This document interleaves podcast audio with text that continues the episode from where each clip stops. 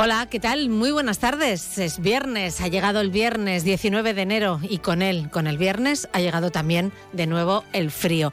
Eh, es algo también normal ¿eh? en este mes de enero. Tenemos ahora mismo 3 grados en el centro de la capital navarra. Más de uno Pamplona. Marisa Lacabe, Onda Cero. Más de uno Pamplona acompañándoles hasta las 2 de la tarde, enseguida ofreciéndoles la actualidad, el repaso a la actualidad de este viernes en Navarra con nuestros compañeros de los servicios informativos. Tendremos también oportunidad hoy de hablar unos minutos con David Palacios, que es el presidente del Consejo Regulador de la Denominación de Origen Navarra, que organiza hoy precisamente la tercera edición de WineCom, el tercer Congreso Internacional de Comunicación y Vino que se está celebrando en la Facultad de Comunicación de la Universidad de Navarra. También estaremos atentos a la actualidad deportiva que nos traerá Javier Saralegui y a la información que nos ofrecerán, como es habitual cada día, los portavoces de la Policía Foral y de la Policía Municipal de Pamplona. Después de la una de la tarde eh, vamos a charlar unos minutos aquí en Onda Cero con eh, Pedro Ruiz, este polifacético artista que es eh, bueno pues actor, humorista, guionista, presentador, lo conocemos muchos por su paso por televisión. Llega mañana al Teatro Gallarre a las ocho y media con un espectáculo titulado Pedro Ruiz, mi vida es una anécdota. Tendremos también tiempo para conocer los eh, espectáculos también de teatro y de otras artes escénicas que nos recomienda cada viernes el apuntador, el crítico teatral y periodista Víctor Iriarte. Conoceremos los estrenos de cine con Iñaki Arrubla y terminaremos con el punto final hoy de Roberto Cámara, director de Navarra Televisión.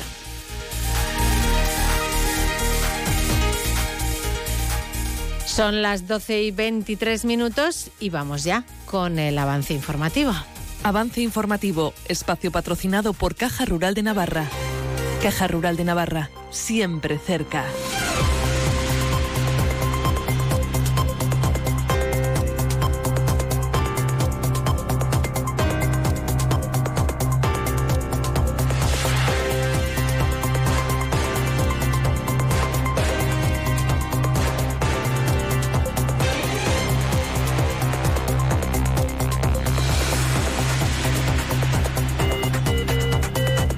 Ese avance informativo, Milagros Vidondo, muy buenas tardes. Muy buenas tardes, Marisa. Vamos a conocer qué está ocurriendo hoy aquí en, en Navarra en Navarra. Bueno, pues estamos pendientes de lo que ocurre en el Parlamento porque el presidente de la Cámara, Unai Ualde, va a recibir de manos del consejero de Economía y Hacienda, José Luis Arasti, el anteproyecto, el proyecto de presupuestos generales de Navarra para 2024 después de que se pasó ese trámite del Consejo Económico y Social. Conoceremos enseguida cómo ha transcurrido esa entrega o esa presentación de, de ese anteproyecto de presupuestos, pero nos fijamos también en el Parlamento en una comisión que ha tenido lugar esta mañana, en la que ha participado el consejero de Salud del Gobierno de Navarra, entre otras cuestiones, para abordar dos temas relacionados eh, con el Hospital Reina Sofía de Tudela y también con el García Orcoyen de Estella. Respecto al primero de ellos, ha asegurado que la UCI de Tudela no se ha cerrado por problemas de personal ni una vez. Eh, ha dicho que durante el puente de diciembre se dio un cambio de organización por una baja sobrevenida y ha afeado de alguna manera las críticas a su juicio injustificadas de UPN sobre esta cuestión. Vamos a escuchar lo que decía esta mañana, como decimos en el Parlamento, Fernando Domínguez. Consideramos nosotros que el número de intensivistas parece adecuado para un hospital comarcal y vuelvo a decirle que una cosa es el número absoluto de profesionales y otra es la disponibilidad puntual de profesionales. En aquel momento, ante la imposibilidad de contar con intensivistas en un margen de 24 horas en un puente nacional y tras intentarlo con otros profesionales, tanto del sistema sanitario de Navarra como de comunidades vecinas, la dirección del Hospital Reina Sofía abordó el problema y decidió que durante las dos guardias que debería haber cubierto la profesional accidentada, el soporte médico lo dieran los profesionales especializados en pacientes críticos, tal y como se hacía en Tudela antes de que se abriera la UCI en 2017. Pero además contando en esta ocasión con todo el equipo de enfermería y TCAE habitual de la UCI, con sus correspondientes turnos, personal especializado en pacientes críticos. Bueno, pues ahí está esa explicación que daba respecto a esa cuestión el consejero Fernando Domingo, Domínguez y respecto, como decíamos, al otro centro de salud, en este caso al García Orcoyen de Estella, anunciado que desde el próximo lunes estará en condiciones de volver a abrir el paritorio del servicio de ginecología de ese centro hospitalario, los términos en los que se trabajaba, dicho, antes del puente del mes de diciembre. El servicio fue cerrado, recordamos, de manera temporal a principios del mes de diciembre sin que en ese momento se supiera hasta cuándo se iba a mantener eh, en esa situación. Se estará en condiciones de volver a abrir el paritorio en los términos en que se trabajaba antes del puente del mes de diciembre. Desde el Departamento de Salud y el Gobierno de Navarra apostamos por los servicios de, de, proximidad, pero hay incidencias que sobrevienen y que hay que atenderlas, entre otras cosas porque es nuestra responsabilidad. Para que tengamos algunos datos, desde el 1 de diciembre hasta el 15 de enero, el Servicio de Ginecología del Hospital García Alcoyen ha atendido más de 200 consultas de ginecología, 150 obstetricias, se han realizado 20 intervenciones quirúrgicas, 8 histeroscopias ambulatorias y se han asistido a 40 pacientes ingresados en hospitalización, entre otros servicios. También se han atendido partos en aquellas circunstancias que lo han permitido por estar la jornada cubierta por los dos profesionales que se requiere o porque por emergencia ya así ha tenido que ser. En total se han atendido un total de 27 partos. Bueno, por su parte, la parlamentaria de UPN, Leticia San Martín, ha criticado, decía que el día 3 de diciembre salieran en prensa diciendo que la escasez de especialistas que sufre ginecología en Estella no iba a afectar a los partos, que seguirían atendiéndose en ese centro comarcal y después, apenas unos días, el 6 de diciembre, se anunciase el cierre. Decía hoy Leticia San Martín que la imagen que se ha trasladado a la población es la de ir dando bandazos y recordaba que los problemas en los hospitales navarros están ahí. Los problemas para cubrir algunas plazas de médicos no es algo nuevo. En el Parlamento se ha hablado en, los últimos años. Sociedades y sindicatos también, además de diversa índole, han ido mencionando este problema que tenemos en la comunidad foral. No digo nada nuevo porque también es algo reconocido por, por el propio Servicio Navarro de Salud de problemas puntuales de cobertura de plazas, sobre todo en los hospitales comarcales y en la atención primaria. Y dentro del ámbito laboral nos vamos a fijar en una empresa, en Globo Express, una empresa de reparto a domicilio que anunciaba este jueves su intención de cerrar sus centros operativos de cinco ciudades españolas, entre ellas la de Pamplona. Su intención provoca que 17 trabajadores se vean abocados a una salida forzosa de la empresa y comisiones obreras, que cuenta con la representación sindical del centro, va a negociar, ha dicho esta mañana, las indemnizaciones de manera ambiciosa si se confirma la imposibilidad de mantener los puestos de trabajo.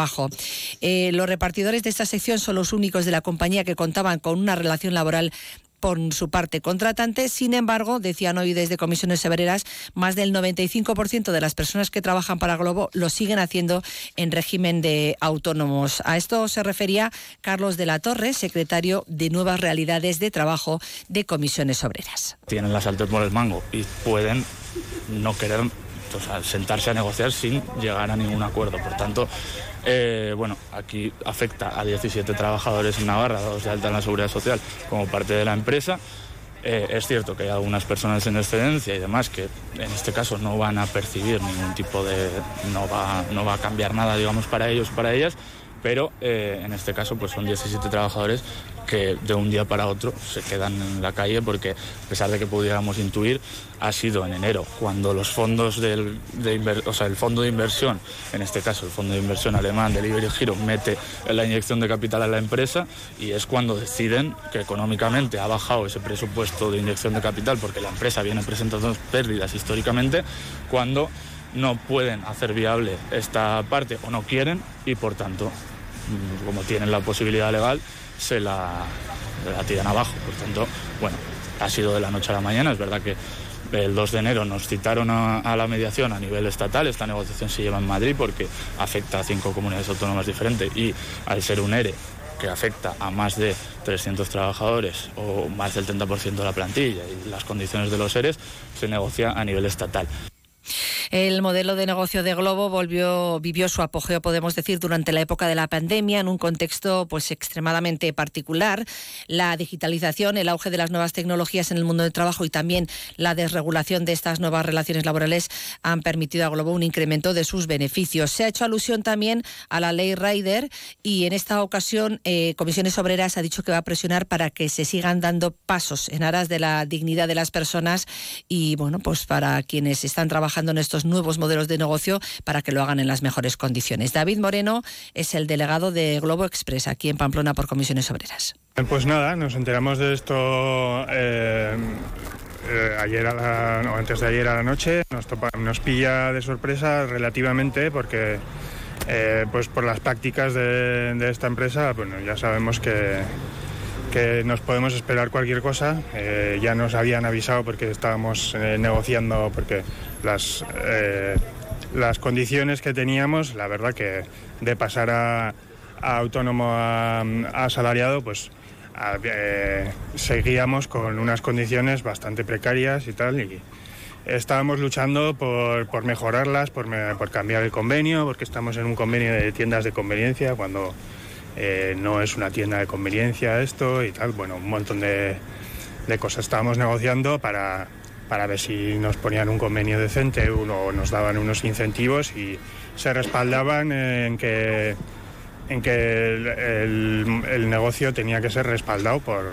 por, por los inversores de Alemania y tal, y que se tenía que ver si es viable.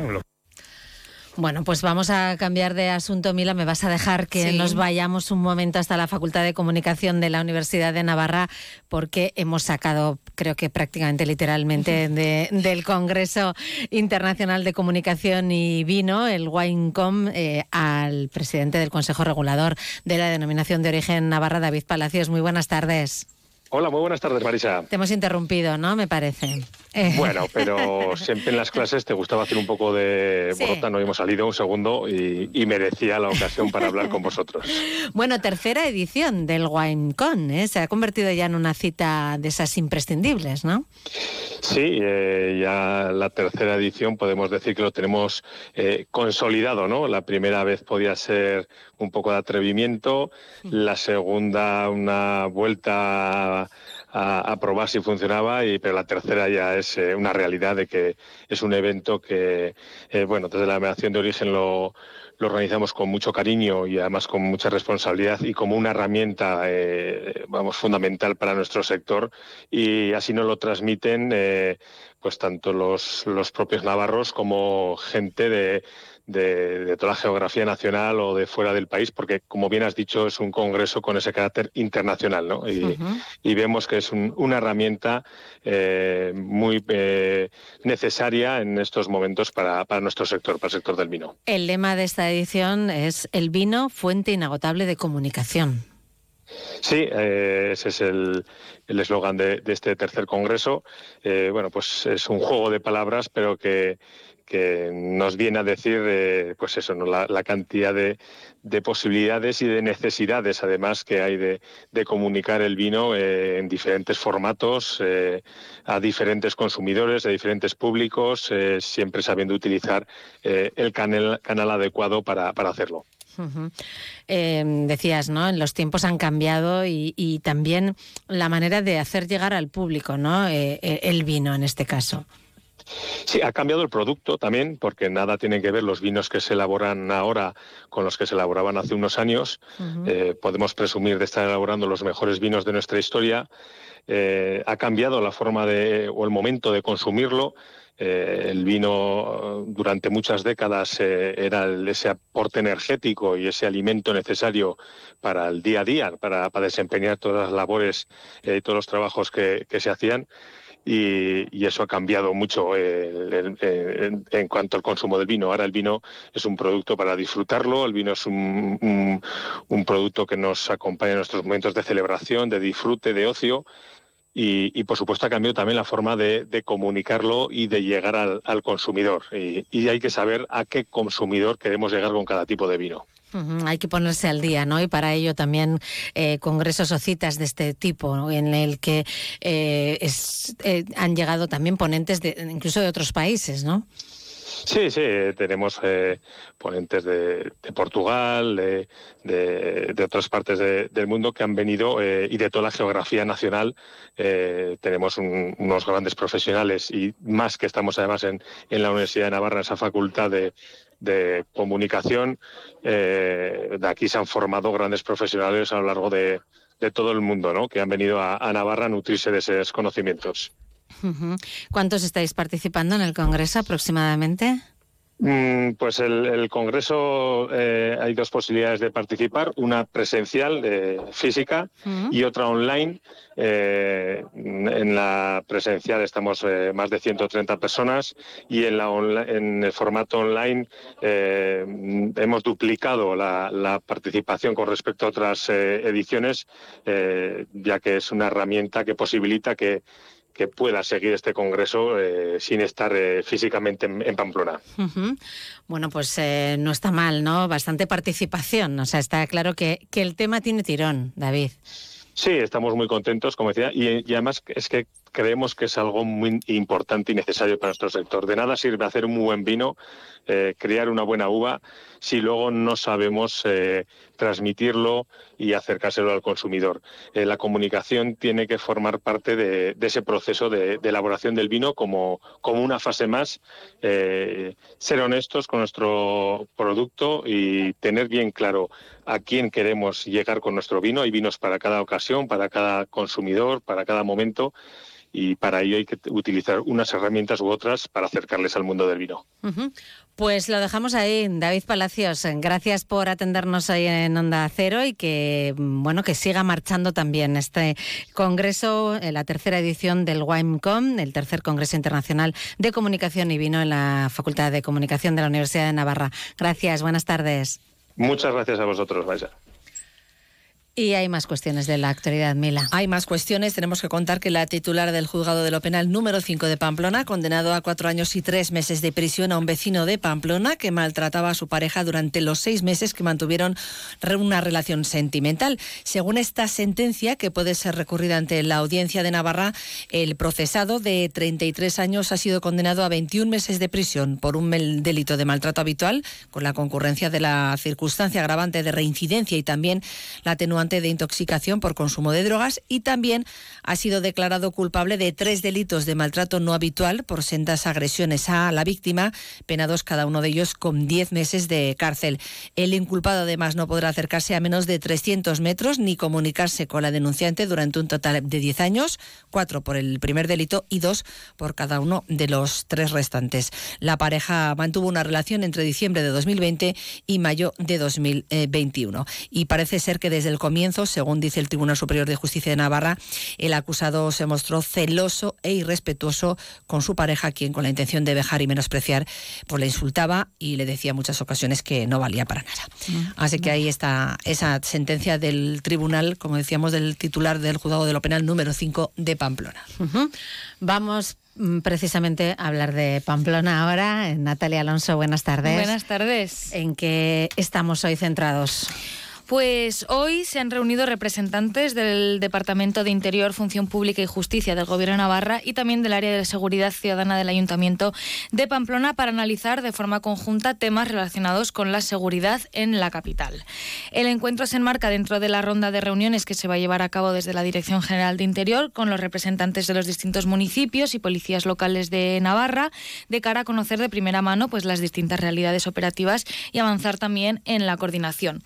En la reunión ambos equipos han compartido un análisis de la seguridad de aquí de Pamplona y los distintos procedimientos de colaboración, coordinación y cooperación entre Policía Foral y Policía Municipal. Y Endica Alonso, que es concejal de Seguridad Ciudadana del Ayuntamiento, nos contaba que ha sido una primera toma de contacto tras el cambio de gobierno municipal por poner el punto de partida o la razón de ser de esta reunión, eh, ya sabéis que se marca dentro de una ronda que se está teniendo con, diferentes municipios de Navarra, ¿no? siendo conscientes de que bueno que Pamplona es la capital y, eh, y, bueno hay bastantes temas de los que tratar, pero sí decir que era eh, vamos a decir una primera toma de contacto primero para conocernos, ¿no? porque como sabéis ha habido cambios en, el área de seguridad ciudadana también en, en Pamplona y luego pues bueno para sentar unas bases y abrir unos canales de comunicación que entendemos que, bueno, que tienen que ser continuos y, eficaces. Básicamente era el inicio, digamos, de una, de una relación en la que retomamos de alguna manera pues eh, algunas cosas que, bueno, que también en, en los últimos años o meses, bueno, pues han tenido alguna dificultad añadida. Ha incidido también en, como les comentábamos, la importancia de la coordinación entre los agentes de la Policía Municipal y la Policía Foral hemos sentado, como te digo, unos criterios generales. Entonces, hay unas palabras que se van a tener que, grabar a fuego y que las vamos a tener muy presentes, no porque no por otra razón más que porque nos las creemos, ¿no? Y evidentemente una es la colaboración y, y otra cosa muy importante es que lo que funciona como principio, las cosas que funcionan bien, pues no se van a modificar, evidentemente. Entonces, en ese sentido, hay una serie de colaboraciones establecidas ya entre Policía Foral y Policía Municipal que van a seguir adelante. Y eso que comentas, por ejemplo, concretamente del ocio nocturno, bueno, pues no lo hemos tratado específicamente en la reunión, pero es evidente que es una de las cuestiones que se han estado trabajando junto con Policía Foral y que así va a seguir siendo y esta semana conocíamos precisamente una macrooperación con participación de Policía Municipal, Foral y Nacional por una tentativa de homicidio en la Rochapea en 2021, aunque en este caso exista un vínculo con la banda latina de los Pances de Zaragoza. Por un caso de ajuste de cuentas, Indica Alonso no cree que en Navarra se pueda hablar ahora mismo de un problema de bandas latinas. Toda la información y, los informes que yo he tenido ocasión de ver hablan de eso, de que no existen bandas organizadas en Pamplona con, ese, con esa característica. De hecho, mm, cuando nosotros hablamos, hablamos de, grupos, eh, más hablamos de grupos juveniles con tendencias violencia, de violentas, en esos términos hablamos, no en bandas organizadas, que de hecho desde que hace unos años, bueno, sí que hubo una desarticulación de esas bandas en Pamplona y desde entonces no tenemos constancia de que existan. Sí, esos grupos que digo, que por supuesto, como te comentaba antes, en base a la prevención hay que estar muy atentos y hay que estar alerta, pero mm, no, no tenemos ninguna, ningún dato que nos diga que existen bandas organizadas de ese nivel en Pamplona. El concejal destacaba también que a pesar de que en los últimos tiempos se hayan dado más incidencias por peleas, sobre todo en el ocio nocturno, no se puede hablar ahora mismo tampoco de inseguridad ciudadana. Mm, yo creo que tanto los datos como la percepción ciudadana eh, es de que Pamplona es una ciudad segura. Entonces, no creo que ahora mismo eh, haya, haya una sensación de inseguridad ni haya unos datos que avalen esa, bueno, esos, esos mensajes que a veces se lanzan desde algunos medios. ¿no? Es evidente que hay que seguir trabajando y hay que estar muy atentos a, cómo van evolucionando todas esas tendencias y esos datos. Pero, pero en ello estamos. Y por supuesto, pues eh, Policía Foral pues tiene mucho que apoyarnos y tenemos mucho que trabajar en común. Bueno, pues ahí lo dejamos. Eh, gracias, Natalia. Hasta luego. Y llega ahora aquí al, estudio de Onda Cero Jorge Tirapu. Muy buenas tardes, Jorge. Hola, buenas tardes, Marisa. Con información sobre los presupuestos de Navarra. Con noticia, hay acuerdo a la una de la tarde comparece H. Bildu, allí hay acuerdo presupuestario con la coalición Aberchale eh, y lo han presentado un viernes a las doce y cuarto de la mañana, eh, bueno, cuando llegaba precisamente el anteproyecto a la Cámara, que es donde se realizan todos los, todos los trámites y la mejora de, ese anteproyecto que ha presentado el Gobierno de, de, Navarra. En cualquier caso, ahora en todo ese proceso será cuando se incluyan todas las demandas que conoceremos de H. Bildu posteriormente en esa rueda de prensa, serán ahí cuando eh, detallen cuáles son las partidas que han incluido dentro de ese anteproyecto de presupuestos. Lo que hacía José Luis Arasti, el consejero de Economía y Hacienda ahora mismo en el atrio del Parlamento, era eh, bueno precisamente destacar ese acuerdo que va a permitir al Ejecutivo de María Chivite bueno, pues, eh, sacar sus primeros presupuestos de la legislatura con la coalición Aberchale, que es el socio habitual también, que fue también el socio habitual durante la pasada legislatura. Una convocatoria que viene sin duda marcada por, un, eh, por el acuerdo al que hace unos minutos se ha llegado de cara a la aprobación de los presupuestos generales de Navarra 2024 que acabo de entregar al presidente del Parlamento de Navarra. El día de hoy de por sí es muy importante porque ponemos en manos del Parlamento ese profundo trabajo de elaboración de presupuestos que venimos llevando a cabo desde hace unas cuantas semanas para que entre en la fase definitiva de tramitación. Pero si me permiten, si cabe la fecha de hoy es aún más reseñable por el consenso alcanzado de cara a la aprobación del presupuesto una vez que concluya la fase final de tramitación de la futura ley que hoy eh, comienza. Me van a permitir que les haga una somera eh, valoración del acuerdo alcanzado entre el Gobierno de Navarra y EH Bildu que quiero recordarles una vez más, ha sido eh, la única formación que ha atendido la llamada del Ejecutivo para sentarnos en torno a una mesa a negociar, eh, como digo, cuál sería el mejor proyecto de presupuestos para la comunidad foral.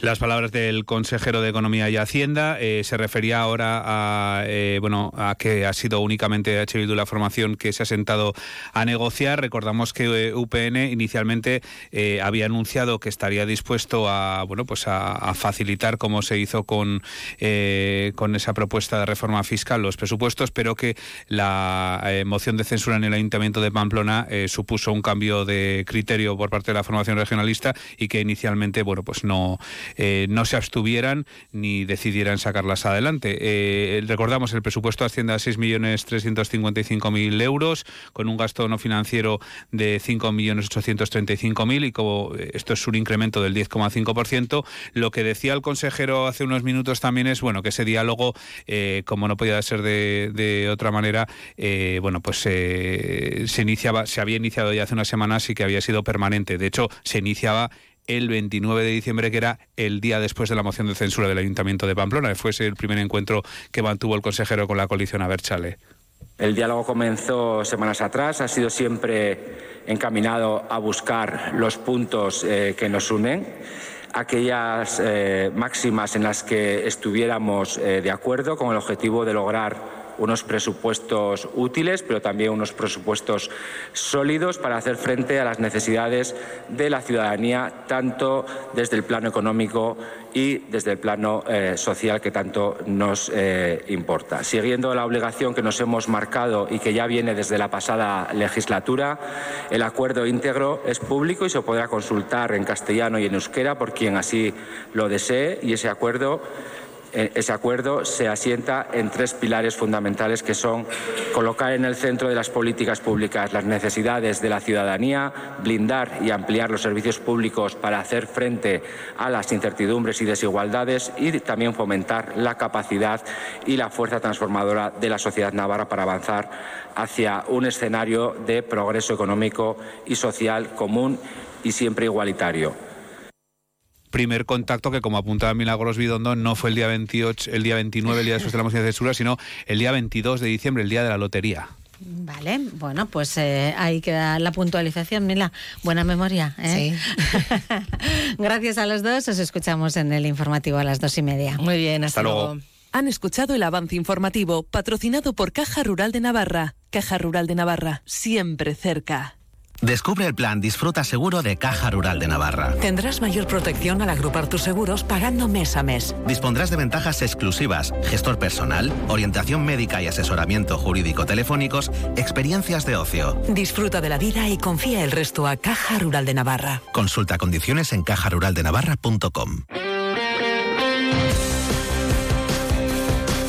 Javier Saralegui, buenas tardes. Hola Marisa, buenas Vamos a la actualidad deportiva con el fin de semana por delante. Sí, no hay mucha competición porque están paradas de fútbol sala, en balonmano en la liga y bueno, hay, sí que hay más cosas como los Asuna Getafe del domingo a las 2 de la tarde que viviremos en Onda Cero Navarra desde las 2 menos cuarto en Radio Estadio Navarra. Se recibe el equipo de José Bordalás que tiene algunas bajas y Sánchez Martínez es el árbitro, uno de los que no destaca precisamente por su talante, pero bueno, en el último partido con él no hubo ningún problema frente al Castellón. A ver qué tal arranca la segunda vuelta Osasuna y a ver si consigue que se queden los puntos aquí en el Estadio de Sadar después del bar a palo de la eliminación de Copa. Sí que tenemos Copa de balonmano, Copa de la Reina de balonmano femenino. Betionac mañana a las 6 recibe a Porriño, un rival que le ganó en Liga. Y esta es ya la última ronda antes también de la final a 4 que se disputará en San Sebastián. De manera que una gran oportunidad para las de Miguel Echeverría de eh, darse una gran alegría en esta competición. La Copa no da presión, al revés, la Copa quita presión, dice Miguel. Bueno, yo creo que, al contrario, ¿no? Quita presión porque es una competición distinta y lo, que cambia un poco siempre motiva y te hace afrontarlo de otra manera y yo creo que es un reto que ilusiona mucho al equipo y al que tenemos eh, bastantes ganas de, de poder afrontar y, y llevarlo adelante. Y también hay ganas de enfrentarse a Porriño por esa circunstancia que decíamos y es que Porriño ganó en Liga a las de Villaba. Sí, por supuesto que lo bueno de esta competición que nos da esa oportunidad de, darle la vuelta al partido del otro día. Eh, creo que, el equipo es consciente de que podemos eh, ganarlo y, tenemos que estar eh, mejor en alguna faceta, pero, pero sí que queremos disfrutar de esta competición más días y eso pasa por ganar el sábado. Tenemos también pelota este fin de semana. Ayer ya ganaron el Ordi y Rezusta 22-16 a Pello Echeverría y Zabaleta. Quinta victoria del Ordi y Rezusta por lo tanto Pello y Zabaleta ya no pueden alcanzar a um, Jaca Mariz Currena, que juegan en el Labrit mañana contra Artola e Imaz. Mariz Currena habla de los rivales. Sí, todos los años no hay parejas de estas que no, no van como favoritas, pero pero callando, callando se han puesto terceras con cinco puntos y, y han ganado a unos parejones, ¿no? Eh, le ganaron a Pello y a, y Zabaleta. El sábado, en la segunda parte, les pasaron por encima, me parece, a Unai y a Hitor. Y bueno, es una pareja muy a tener en cuenta. Además, no podemos tener como referencia el anterior partido porque no, no tuvieron para nada su día. Eh, les pasamos por encima, pero no, no fueron ellos y yo creo que nos encontraremos una pareja mucho más sólida y mucho mejores este sábado. El resto de la jornada se cierra con los partidos Lasso Aranguren contra Peña Albisu, también mañana en Durango y el lunes, el domingo, perdón, en Eibar, Ezcurdia y Tolosa frente a Altuna y Martija. Y ya conocemos los galardones de los deportistas más destacados de 2023 en Navarra. La jugadora de baloncesto en silla de ruedas Beatriz Ciudaire y el patinador de velocidad Daniel Milagros han sido elegidos mediante votación popular como los más destacados del año. También nos suena fútbol masculino, San Juan de patinaje en femenino, Usua Almiñana como mejor técnica y a Echiver Gorraiz como árbitra internacional. Muy bien, pues te escuchamos a las 3 menos cuarto en Onda luego. Deportiva. Hasta luego. Más de uno Pamplona. Onda Cero. La previsión del tiempo. Los cielos están nubosos, con precipitaciones débiles o moderadas generalizadas poco probables en el noroeste, que podrían ser localmente persistentes en la ribera baja y que remitirán al final del día. La cota de nieve se sitúa en torno a los 500-700 metros, pero puede descender hasta cualquier cota. Los vientos soplan flojos del norte y noroeste con intervalos moderados. Las temperaturas descienden de forma notable. Tenemos ahora mismo 3 grados en el centro de Pamplona. No vamos a pasar de 4. Para el fin de semana, pues podemos decir que mañana el día va a ser soleado. En la ribera comenzará con algo de viento del noroeste y heladas débiles. En el resto, las heladas serán algo más intensas, fuertes en puntos del Pirineo. Por la tarde, las máximas se quedarán entre los 5 y los 7 grados en general. Sin viento, solo superarán ligeramente los 10 en los valles cantábricos. Y el domingo, pues parece que mejora algo en el centro y en el norte. Tendremos sol con ratos de nubes altas. Eh, como decimos, subirán las temperaturas en la mitad centro, en la mitad norte y en el centro. Las mínimas no serán tan bajas y en el noroeste no helará. Las máximas alcanzarán o superarán los 10 grados, entre 13 y 16 en los valles cantábricos. En la ribera, sin embargo, se espera más frío, con ausencia de viento. Las heladas podrán ser más bien intensas y por la tarde las temperaturas se quedarán alrededor de los 7 grados en el sur.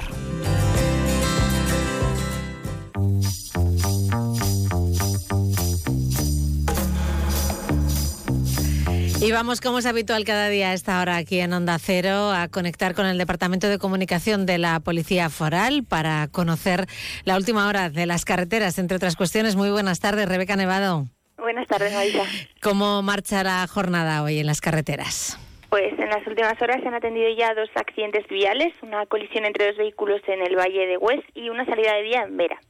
Y en cuanto al estado de las carreteras, resumir un poco en red principal, hay afecciones por obras en Elizondo, Nacional 121B, en Arraiz, Nacional 121A, en Caparros, Nacional 121, y también en Lecumberri, Autovía de Lizarán, en Noain y Lumbiera, Autovía del Pirineo, y en el acceso al Andaven, en la Ronda de Pamplona. Y para finalizar, un poco recordar que las carreteras Ochagavía, Irati y Salazar, Francia, se encuentran cortadas y que es obligatorio el uso de cadenas en la carretera Burguisaga. Muy bien, pues ahí lo dejamos. Gracias y buen fin de semana. Buen fin de semana. Vamos también a saludar al portavoz de la Policía Municipal de Pamplona, Francisco Aldunate. Muy buenas tardes. Hola, buenas tardes a todos. Vamos con el repaso a las alteraciones del tráfico que podemos encontrar hoy aquí en la capital navarra. Eso es. Bueno, pues por aquí en la ciudad tenemos alteraciones, seguimos teniendo alteraciones en la calle Teodoro Ochoa de Alda, a la altura del número 7. ¿eh? Se están realizando trabajos en la calzada y todavía no han finalizado. Creíamos que iban a llegar a su fin, se ha, se ha programado un poco más, se ha ampliado el plazo, vamos. En la avenida Zaragoza, a la altura del número 62, encontraremos ocupación de un tramo de carril, lo que es salida de ciudad. Y recordar el tema del ascensor urbano junto al grupo urbano, que se encuentra cerrado. es verdad. Em, de las intervenciones de las últimas horas en materia de seguridad vial y seguridad ciudadana, ¿algo destacable? Destacamos un día más, por así decir, la tranquilidad. ¿eh? Así que muy bien, muy bien. En nueve accidentes de tráfico se han atendido. Sí que dos personas han resultado lesionadas, pero de carácter muy leve. Eh, queremos destacar esto, sí, mira, esto es un poquito, un poquito más feo, ¿eh? y si cuando te lo diga lo vas a ver así. Eh, se, se, procede, bueno, generalmente el hecho de usar el teléfono móvil en la conducción, pues está prohibido, todos lo sabemos, se sanciona todo este tipo de cosas, pero bueno, aleatoriamente se suele hacer algún control específico de ello. Y para que os hagáis una idea, pues ayer, por ejemplo, eh, unos controles pues que suelen ser de una hora, poco más, ¿eh? se denunciaron 11 conductores. Y eh, el día anterior a este se habían sancionado a 21 conductores por el uso del teléfono móvil en la hora de conducción. Todos sabemos, y digo todos sabemos porque todos o la mayoría tenemos teléfono y siempre estamos tentados a coger o incluso ¿eh? se coge ese teléfono. La, de, la distracción es total. Eh, muchísimos accidentes, muchísimos atropellos se producen por esto. Simplemente un llamamiento y que veamos estas cifras que son bárbaras. ¿eh? Mm, son bárbaras.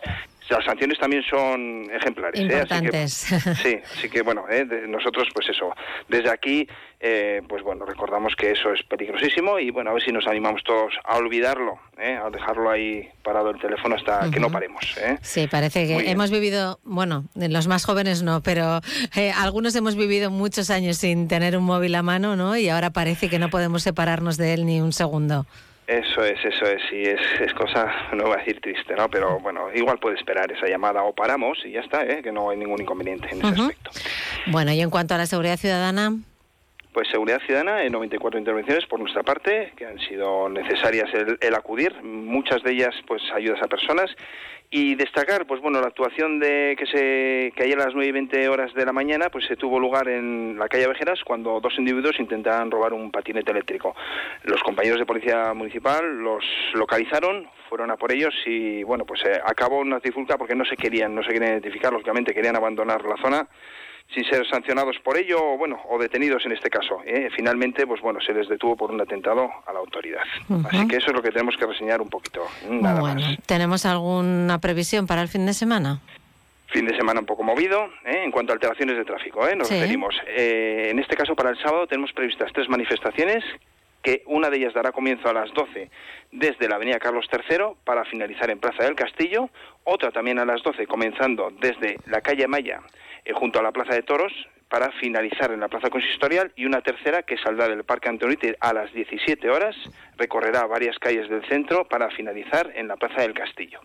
Ese es el llamamiento, o sea, perdón, eh, las alteraciones al tráfico que tenemos para el sábado y el domingo también tenemos que, dar cuenta de dos eventos. Uno sería a las 12 horas, que será una manifestación que saldrá desde la Plaza del Vínculo, continuando con Deriveto, Plaza Príncipe de Viena, bueno, un montón de calles por el centro, hasta finalizar en Plaza Consistorial, y luego el tema del partido del fútbol en el Sadar. A las 14 horas dará comienzo un partido entre Osasuna y Getafe. Nosotros, eh, como siempre, recomendamos, eh, si podemos evitar el vehículo, para en cualquier momento para subir a la ciudad, pero más estos días que tenemos un poquito de ajetreo con tráfico, evitarlo. Y asimismo, el tema de las inmediaciones al campo de fútbol del Sadar, pues que dos horas antes se cierran las calles perimétricas al mismo. Pues eh, lo tendremos en cuenta. Desde luego que fin de semana ajetreado el que nos espera en Pamplona. Gracias, Francisco. Sí. Sí, eso decía. Y si el tiempo acompaña, mejor. No sé qué pasará, pero. Bueno, mm, parece que el frío también nos va a acompañar, al menos a las noches, bastante. Así que a ver eh, las ganas que, quedan de, salir por ahí. Muchísimas gracias, Francisco. Hasta el lunes. Buen fin de semana. Gracias a vosotros, igualmente. Llegamos a la una de la tarde, es tiempo de noticias en Onda Cero. Después charlamos aquí en Más de Uno Pamplona con Pedro Ruiz. Recibimos también las recomendaciones de teatro y otras eh, artes escénicas del apuntador de Víctor Iriarte. Y nos vamos al cine con Iñaki Arrula, sin olvidar, olvidar el punto final hoy del director de Navarra Televisión, Roberto Cámara.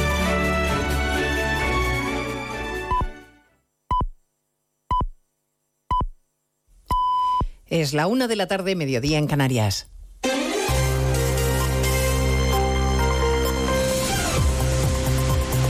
Noticias en Onda Cero. Buenas tardes, avanzamos a esta hora algunos de los asuntos de los que hablaremos con detalle a partir de las 12 en Noticias Mediodía, empezando por la arremetida general desde el Gobierno contra el juez García Castellón, que ayer decidió seguir investigando como un delito de terrorismo el caso de Tsunami Democratic.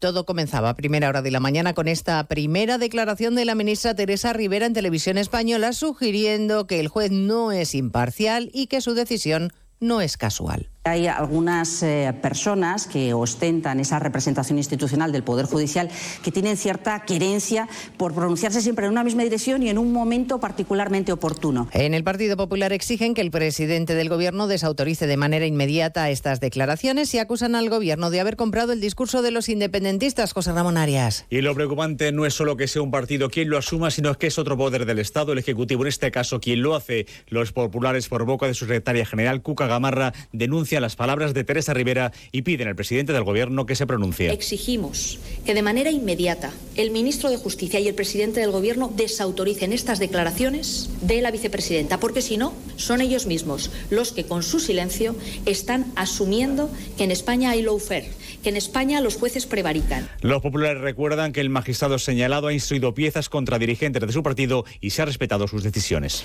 Ante el cariz de las críticas, Moncloa se ha visto obligado a explicar que va a respetar la decisión de la Audiencia Nacional sobre Tsunami Democratic. El ministro Óscar Puente ha intentado juegos malabares eh, del estilo de defender a Rivera al tiempo que respalda su versión. Yo he leído las declaraciones de, la vicepresidenta, la de esas coincidencias temporales son, hechos del año 2019. ¿no? Llama la atención que cada vez que hay un debate público en relación con estos temas se produzca una resolución del juez, pero eh, en fin, eso es lo que ha dicho la vicepresidenta. Además de los jueces, los empresarios también están en la diana política del Gobierno y en concreto de la ministra de Trabajo que insiste en su crítica a la clase empresarial a la que exige que se corresponsabilice con el país, Caridad García. Si la vicepresidenta vuelve a cargar contra los empresarios, también contra los directivos por sus altos salarios, aunque matiza que ya no ha propuesto ninguna medida concreta para recortarlos. Solo ha puesto de manifiesto, dice que cobran 174 veces más que sus trabajadores. Yolanda Díaz insiste en su discurso contra el mundo empresarial y su máximo representante, Antonio Garamendi. Pido quizás al presidente de la patronal española que sería bueno que mm, eh, se coloque en la senda del entendimiento, del diálogo y quizás atienda a otras razones que no tienen nada que ver con la defensa de los intereses legítimos de los empresarios y empresarias en nuestro país. En este acto sobre empleo de la UGT, Yolanda Díaz avanza que con carácter urgente se va a reformar la ley para evitar que las personas con una incapacidad permanente sean despedidas de forma automática. En cuanto a la inmigración, el Gobierno sigue sin aclarar a qué acuerdos ha llegado en materia migratoria con Junts per Cataluña, pero al expresidente Zapatero delegar competencias en inmigración le parece adecuado y no cree que Junts tenga un discurso racista. Se ha interpretado las palabras de Junts con alguna actitud eh, que pueda ser de rechazo a la inmigración. Yo desde luego no las comparto, pero no creo que haya sido así. No cree que haya sido así. Ha participado Zapatero en un acto informativo junto al ministro de Exteriores, José Manuel Álvarez, que reitera que España no se va a oponer a una misión europea en el Mar Rojo, aunque no confirma nuestra participación, Asunción Salvador. Porque España no tiene por qué participar en todas las misiones. Se ha justificado el ministro Álvarez, que ha reiterado que en cualquier caso no bloquearemos una misión europea en el Mar Rojo. Una misión que, como ha recordado, se discuten, eh, discuten el lunes los ministros de Exteriores en Bruselas. El lunes vamos a debatir una misión puramente europea que estará presente en el Mar Rojo si así lo decidimos todos por unanimidad. Y desde luego España no se va a oponer a que surja una operación europea. Y en cuanto al futuro acuerdo sobre Gibraltar, hoy se va a producir una nueva reunión entre España y el Reino Unido a nivel de secretarios de Estado, en el que este será un punto más en el orden del día. Nos esperan avances inmediatos. Sí confía el ministro en que todo quede definitivamente acordado antes de las elecciones europeas de junio. A partir de las dos repasaremos el mapa del tiempo en este día tan desapacible en todo el país por la llegada de la borrasca Juan. Hay viento, lluvia, nieve y temperaturas bajo cero en media España. Aviso en hasta 15 comunidades con nevadas en capitales como Zaragoza, Aragón, Luis Puyuelo. El temporal afecta en estos momentos a la Ibérica de Zaragoza, donde el gobierno aragonés ha activado la fase por riesgo de nevadas en esa zona de la provincia. Allí es necesario el uso de cadenas para circular por algunas carreteras autonómicas. También hay que moderar la velocidad en la A2 en la conexión con la provincia de Soria. También está nevando en la provincia de Teruel, aunque apenas está generando problemas en las carreteras, ya que nieva en cotas muy altas. Pues de todo ello hablaremos en 55 minutos cuando repasemos la actualidad de esta mañana de viernes 19 de enero. Elena Gijón, a las 2, Noticias Mediodía. Como el perro y el gato. Como siempre, como todos los fines de semana, dispuestos a pasar un buen rato charlando de esos buenos amigos que son los no racionales que conviven con nosotros en nuestros hogares. Todo sobre las mascotas con Carlos Rodríguez. Sábados a las 3, domingos a las 2 y media de la tarde y siempre que quieras en la app y en la web de Onda Cero. Patrocinado por Menforsan, los especialistas en cuidados, higiene y cosmética natural para las mascotas. Te mereces esta radio. Onda Cero, tu radio. Onda Cero Navarra. ¿Por qué repostar en Eurocam? Porque la mejor energía es la que cuida tu motor y cuesta menos. Compruébalo en las estaciones Eurocam, dotadas de un triple filtro que limpia el combustible de bacterias, partículas y humedad. Y con la tarjeta Eurocam tendrás descuentos en diésel y gasolina. Ahorra y cuida tu motor en Eurocam. En Pamplona, Polígono Agustinos. En Tudela, Polígono Las Labradas. Apúntate al desafío Overtrace Adventure. El primero de los seis eventos del desafío es la fuga de Escava del 13 al 14 de abril en el Valle de Erro. Una prueba de cross country de 24 kilómetros oficial y puntuable y una marcha popular de 12 kilómetros. Conocerás la historia de la mayor fuga de presos que se ha producido en Europa y que fue en Navarra. Apúntate a un evento o a varios de los que forman el desafío. Descuentos por reservar en grupo o por apuntarse a más de uno. Información y reservas en la web desafío Overtrace adventure.com. Escucha los lunes a las siete y media de la tarde la Brújula de la Economía, patrocinada por la Asociación de la Industria Navarra, AIN. Un espacio de onda cero en el que trataremos asuntos relevantes y de actualidad para las empresas. Hablaremos con expertos, empresarios, emprendedores, autónomos, pymes y comercios para que nos aporten su visión sobre los temas que les afectan en el día a día, con el objetivo de dar a conocer la situación de la industria y el comercio en nuestra comunidad. Recuerda, los lunes a las siete y media de la tarde, la brújula de la economía patrocinada por la Asociación de la Industria Navarra AIN en Onda Cero.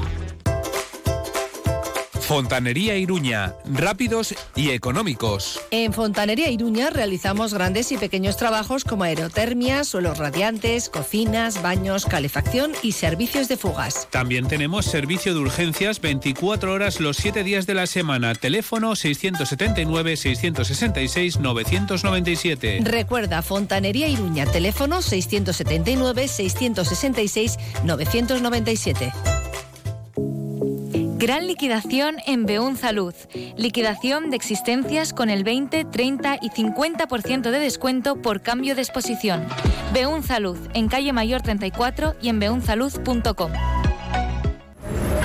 Hola Carmen, ¿qué tal? Pues chica, vengo del médico y a mi padre le han prescrito una silla de ruedas. Vaya lío, esto ha cambiado. Me han dado un listado de ortopedias y no me aclaro nada. A mí me pasó lo mismo con un andador. Vete a Lorca Salud, ahí te lo explican todo, es una maravilla. Además, en Lorca Salud ya no tienes que pagar, solo la aportación si la tiene. Ya te explicarán todo muy bien en Lorca Salud. Lorca Salud Ortopedia, cuatro establecimientos a tu servicio. Lorca Salud Ortopedia, establecimiento colaborador con el Servicio Navarro de Salud. Resolución 694-2023. En Colchonería Gorricho estamos de rebajas y tenemos un propósito para este año, ayudarte a descansar bien para que puedas disfrutar de las cosas que realmente importan. Por eso en Colchonería Gorricho tenemos grandes ofertas en colchones, somieres, edredones, sillones relax.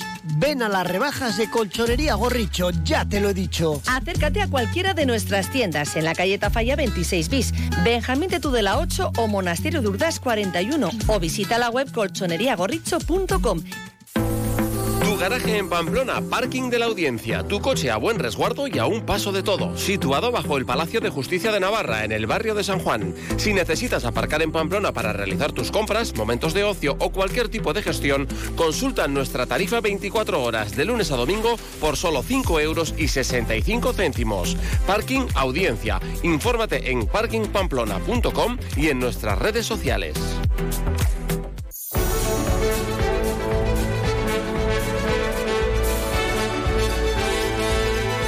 Aquí estamos de vuelta ya del boletín informativo. Seguimos acompañándoles en más de uno Pamplona, aquí en Onda Cero hasta las 2 de la tarde. Y vamos ahora prácticamente a cruzar la calle, porque saben que nuestra emisora está en la calle Cortes de Navarra, aquí en Pamplona, eh, enfrente del Teatro Gallarre. Así que cruzamos la calle y nos vamos a hablar con quien va a ocupar mañana el escenario de ese Teatro Gallarre. No es otro que Pedro Ruiz con su espectáculo titulado Mi vida es una anécdota muy buenas tardes. Buenas tardes, Marisa, bien hallada. Desde nuestras ventanas prácticamente, bueno, no, prácticamente no, se ven los camerinos del Teatro Gallarre, así que más cerquita no podemos estar ¿eh? de, ese escenario que, ha pisado otras veces Pedro Ruiz. ¿eh? Sí, es un escenario muy agradable y vamos, podéis ver lo que pasa en el camerino, pero para verlo del escenario hay que estar en el patio de butacas. Eso está claro, eso está claro. Y hay que estar mañana en el patio de butacas a las ocho y media. ¿eh? Vamos a, recordar esa hora.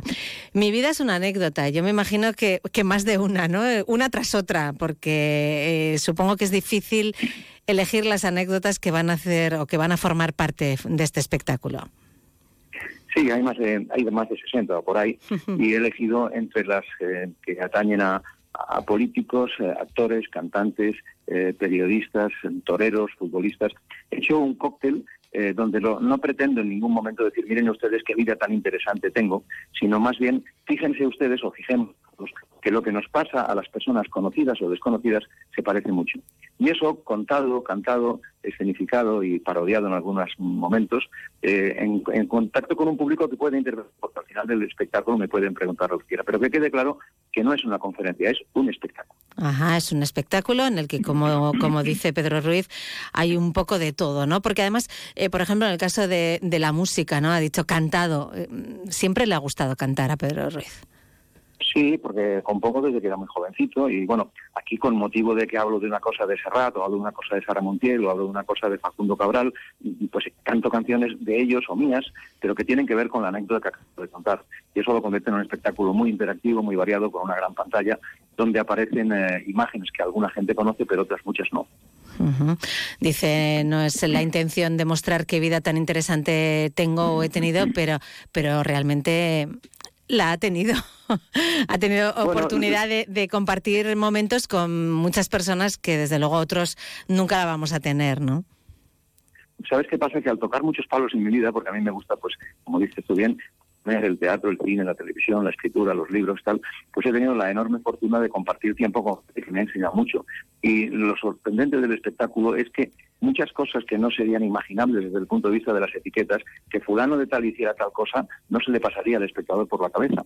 Y de eso trata el espectáculo, de quitarnos importancia a todos, porque cuanto menos importancia nos damos, más libres somos. Y las anécdotas de todo el mundo se parecen también mucho a las nuestras, independientemente del poder o de la fama que se tenga.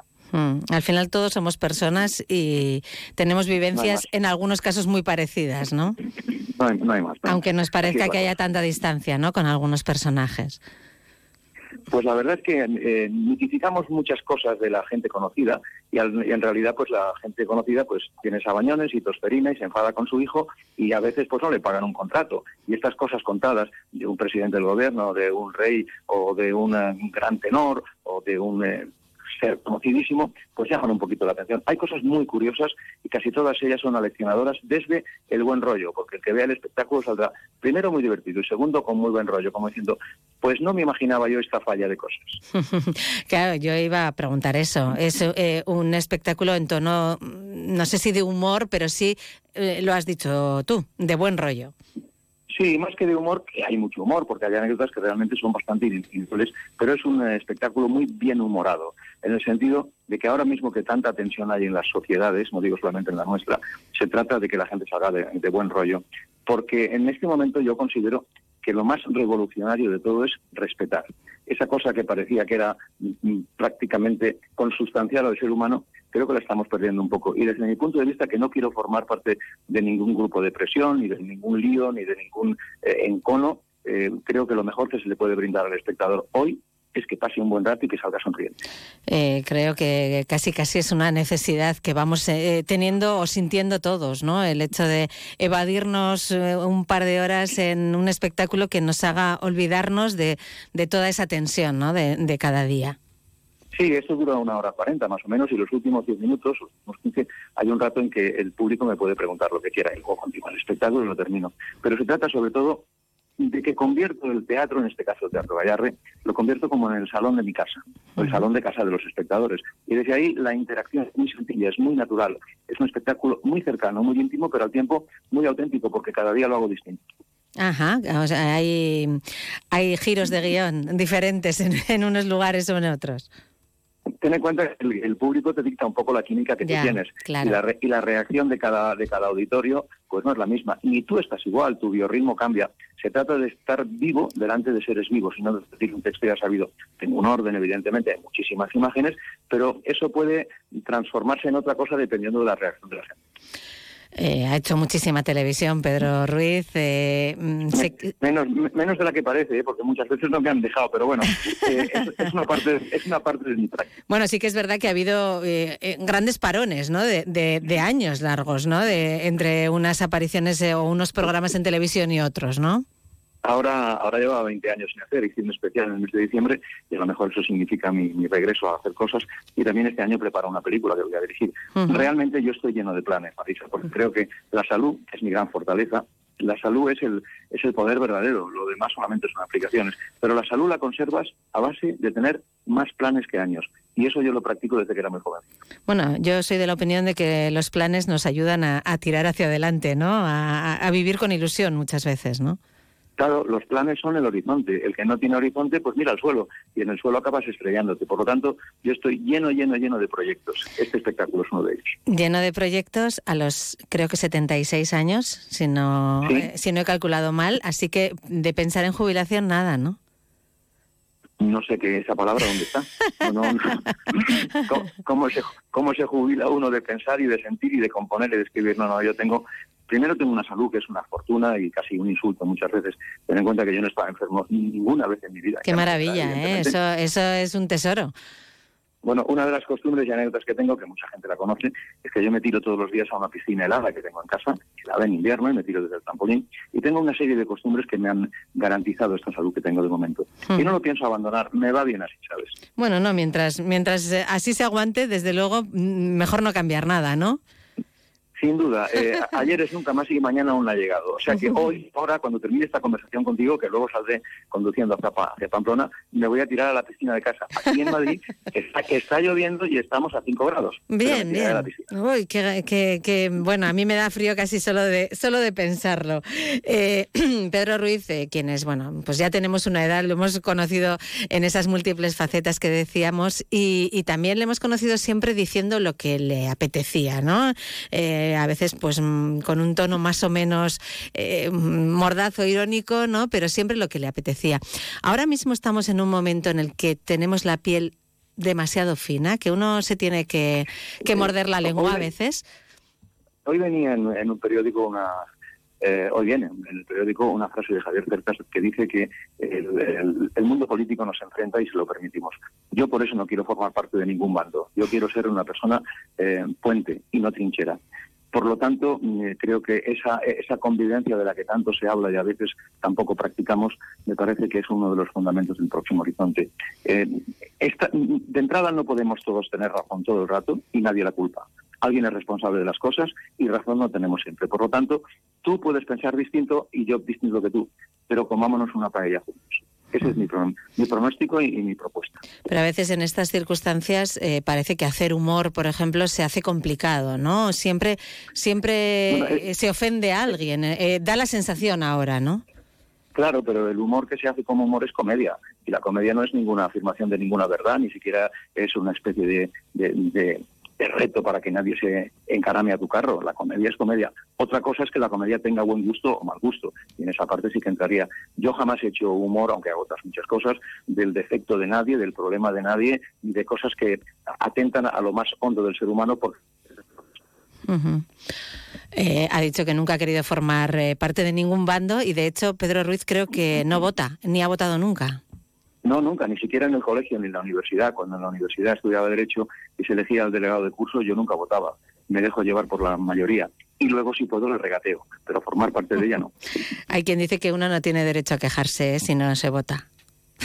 Ya, pero yo eso, lo, eso, yo lo, eso yo lo rebato diciendo que si tú entras en una tienda de electrodomésticos, los ves todos y no te gusta ninguno y no compras, sales de la tienda, ves la tienda desde fuera y con tus impuestos la pagas entera. Por lo tanto, tienes derecho a, decir que no te gusta la tienda porque has pagado la tienda entera. Eh, sin duda, eh, espectáculo interesante el que nos espera mañana en el Teatro Gallarre, ocho y media de la tarde, entradas en taquilla también a través de la página web del Teatro Gallarre. Eh, vamos a conocer cosas que probablemente nunca imaginamos, por lo que nos está diciendo ahora mismo Pedro Ruiz de muchos de los personajes que van a ser los, de alguna manera, coprotagonistas, porque en el escenario Pedro Ruiz y nadie más, ¿no? En este caso sí, otras veces he actuado con actores y con músicos. Sí, sí, bueno, cosas, pero ninguna de ellas es cosa del otro mundo, es cosa de este mundo. Lo que pasa que a determinados nombres y situaciones no se les atribuye, no se, no se les cuelgan determinado tipo de, cuestiones que ocurren. Bueno, pues em, a seguir también, ¿eh? con tantos proyectos y tantos planes. Gracias por atendernos. Muchas gracias a vosotros y saludos a los patroneses. Ahí estaré eh, mañana a las ocho y media. Un abrazo fuerte a todos. Igualmente. Muchas gracias. Buenas tardes. A ti, Marisa. Gracias. Más de uno Pamplona. Onda Cero. Todos los viernes en Onda Deportiva, la cafetería del Bingo Ciudad de Pamplona te acerca la información deportiva. Bingo Ciudad de Pamplona, reservas en el 948 17 62 84 con menú del día por 13 euros y fin de semana por 22. Tus puertas te lo piden a gritos, cámbialas. Asegura tu vivienda con Parcay. Te instalamos una puerta blindada de las de verdad. O da un paso más allá con una puerta acorazada. Visita nuestra exposición con la mejor gama de puertas con cerraduras antitaladro y anti-bumping en Polígono Mutilva y en parcay.es. Parquets Parcay es lo que hay. Eh, tú. Sí, sí, tú que ya conoces bien la cuchara de Martín y su oferta gastronómica. Que sepas que ahora abren de lunes a sábado a mediodía y a la noche. Y por supuesto los domingos a mediodía. Además, ahora también te llevan los arroces a casa. Busca Arrocería Cocot en la aplicación de Globo y disfruta de la cuchara de Martín en tu salón. Ya sabes, la cuchara de Martín, 948 33 20 33, al lado de la taconera, donde el Tres Reyes. Si buscas una mesa de comedor, en Muebles Polque seguro que la encuentras. Yo antes vivía en un piso pequeño y tenía una mesa de su tienda que recogida ocupaba poquísimo, pero se ampliaba un montón. Y ahora que tengo un piso grande, me cuesta decidir entre tantos modelos y opciones. Elige la tuya en Muebles Polque, en Polígono Mutilva Calle A y polque.com. Hierros Landaven, almacén de hierros, vigas, chapas, tuberías y calibrados en todas sus formas y medidas comerciales. Profesionales cualificados del sector con una garantía completa de satisfacción y precios muy competitivos. Hierros Landaven, calidad excelente. Polígono Industrial Landaven, Travesía, calle A, Pamplona eres de buen apetito y buen comer, en el plato siempre embutidos Arrieta de Zubiri, con el distintivo de Reino Gourmet y artesanos de Navarra.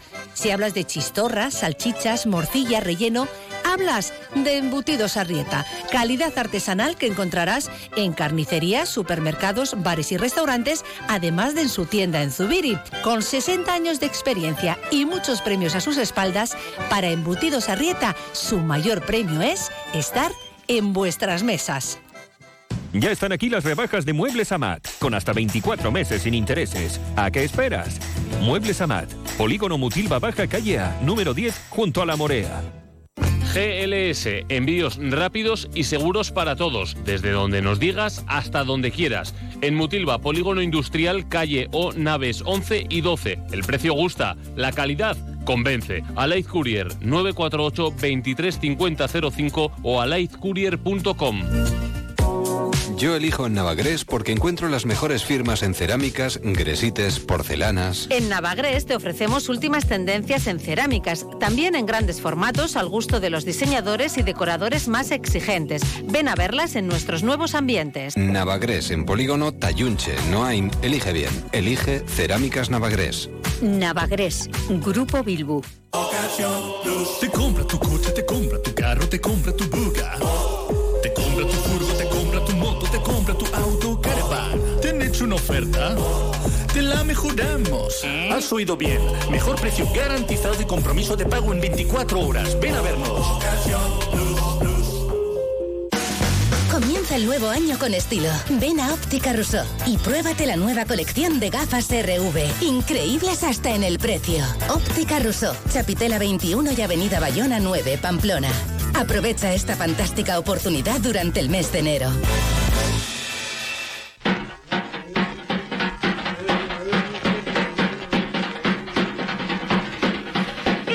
Y seguimos en el teatro porque es momento ahora de saludar a Víctor Iriarte, crítico teatral, periodista, apuntador de esta casa. Muy buenas tardes, Víctor.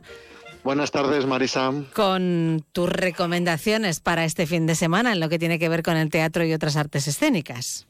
Pues mira, podemos comenzar recomendando Zarzuela, que sabes que tiene muchos aficionados en Pamplona y la verdad es que no tienen muchas ocasiones de disfrutar de este género. Lo que se ofrece hoy viernes es muy especial, es un recital con música del tudelano Joaquín Gaztambide, que fue uno de los grandes compositores del siglo XIX. Eh, Sinfonía Navarra, que es una entidad musical más que acaba de aparecer, tiene orquesta propia, pues va a subir a escena los mejores fragmentos de este autor que fue uno de los grandes líderes, uno de los fundadores del Teatro de la Zarzuela como accionista, compuso 46 piezas, 32 de ellas en solitario, las otras en colaboración. Bueno, pues el espectáculo de hoy tiene como voces principales las del tenor navarro José Luis Sola, la soprano Raquel Fernández y la coral olitense, dirigidos todos por Javier Echarri. Es hoy a las 8 de la tarde con entradas a 15 euros. Para el, fin de semana en el Gallarre hay dos funciones. De una hemos hablado, que es esa eh, Mi vida es una anécdota de Pedro Ruiz.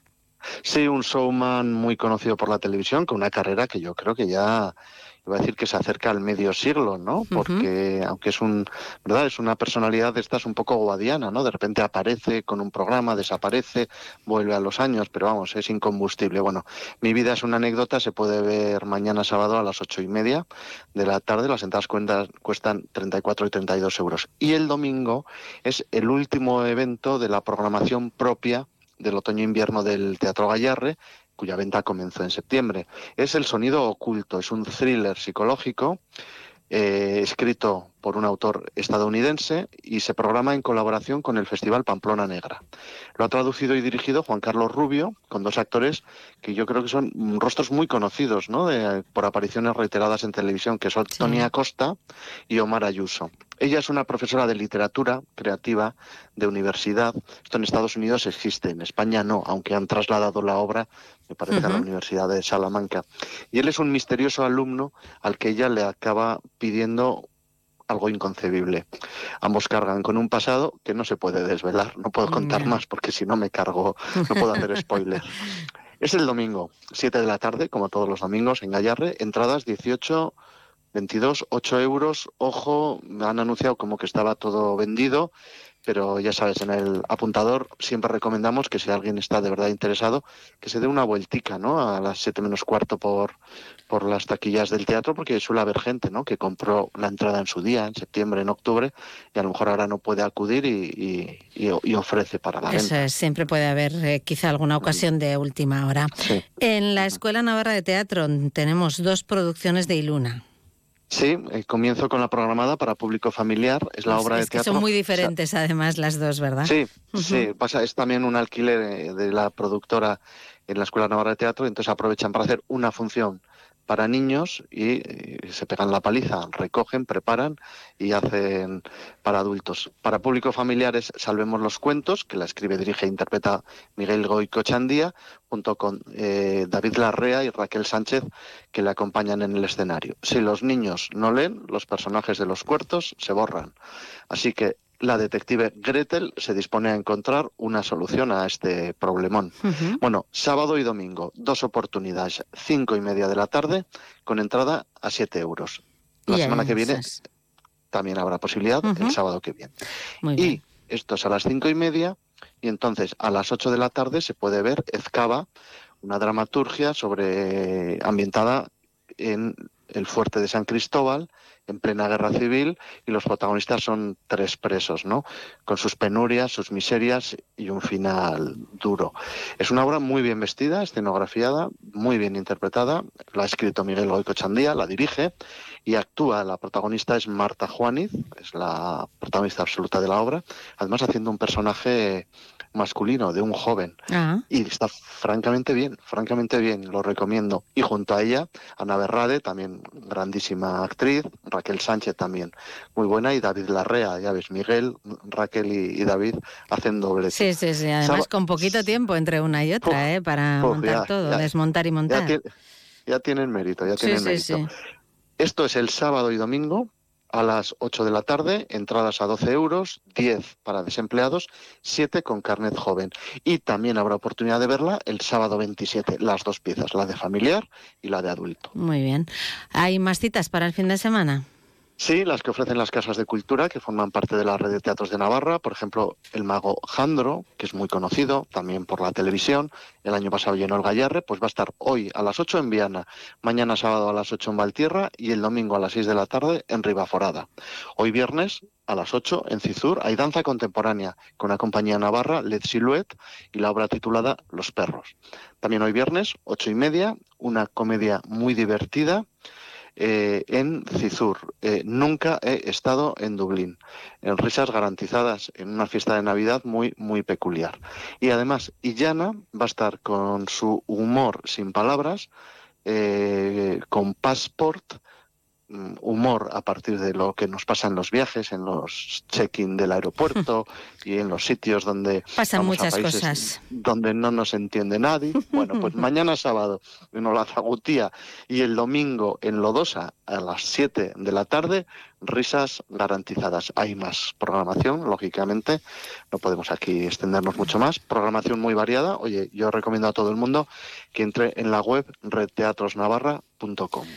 Así es, pues eh, dicho queda. Gracias, eh, Víctor. Hasta la semana que viene, ¿no? Porque estaremos en Fitur, pero sí que hasta el viernes eh, siguiente, Sí, que ya será febrero, ¿eh? Por cierto. Y bueno, y si alguien nos echa de menos, pues a mí nos, nos vemos en los teatros. Eso es.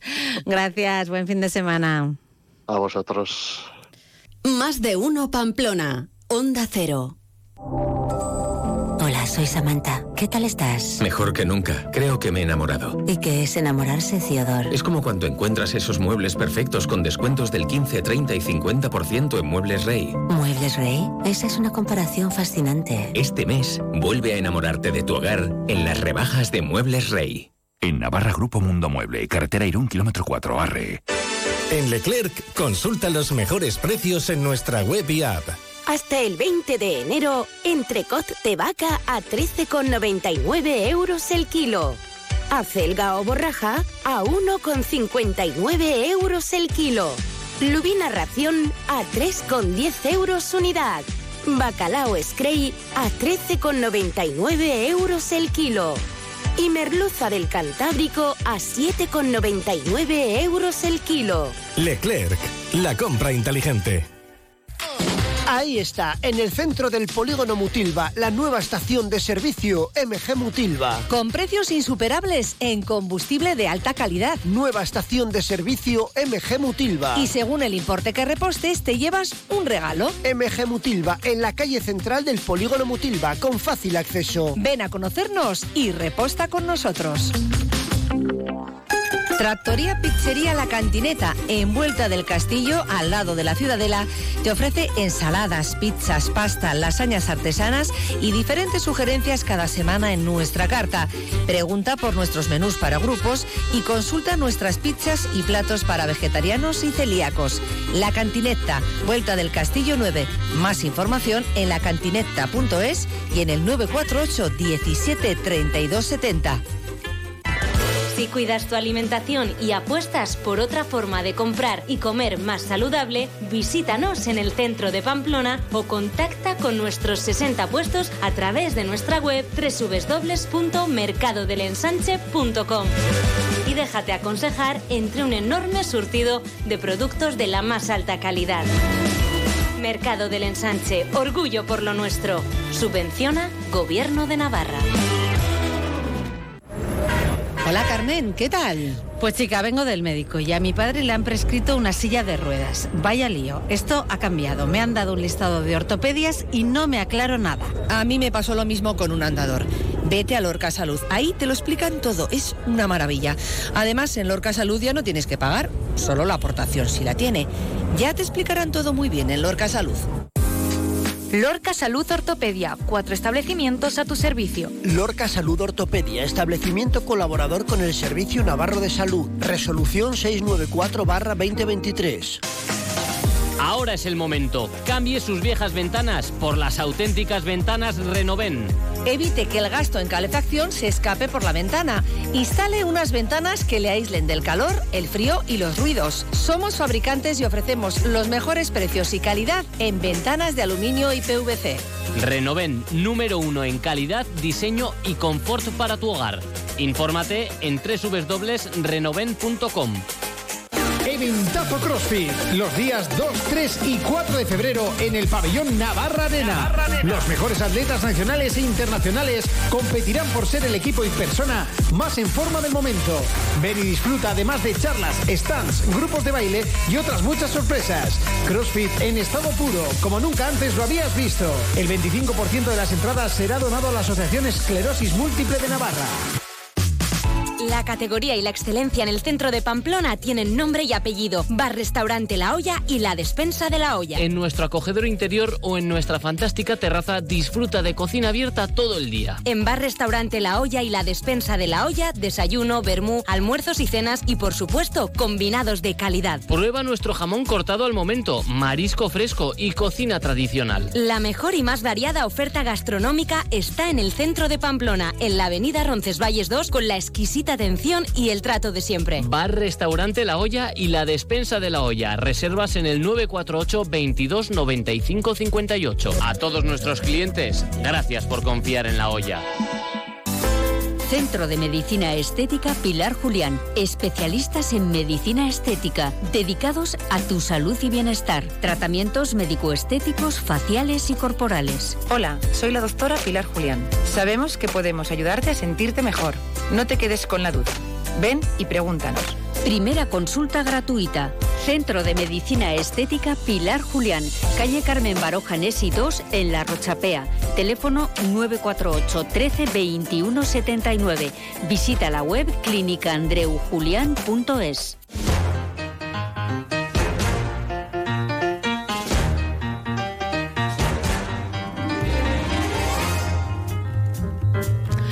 Y es momento ya para entrar en la sala de cine, para conocer los estrenos que llegan hoy a las carteleras de la mano de Iñaki Arrula, como es habitual aquí los viernes en Onda Cero. Muy buenas tardes, Iñaki.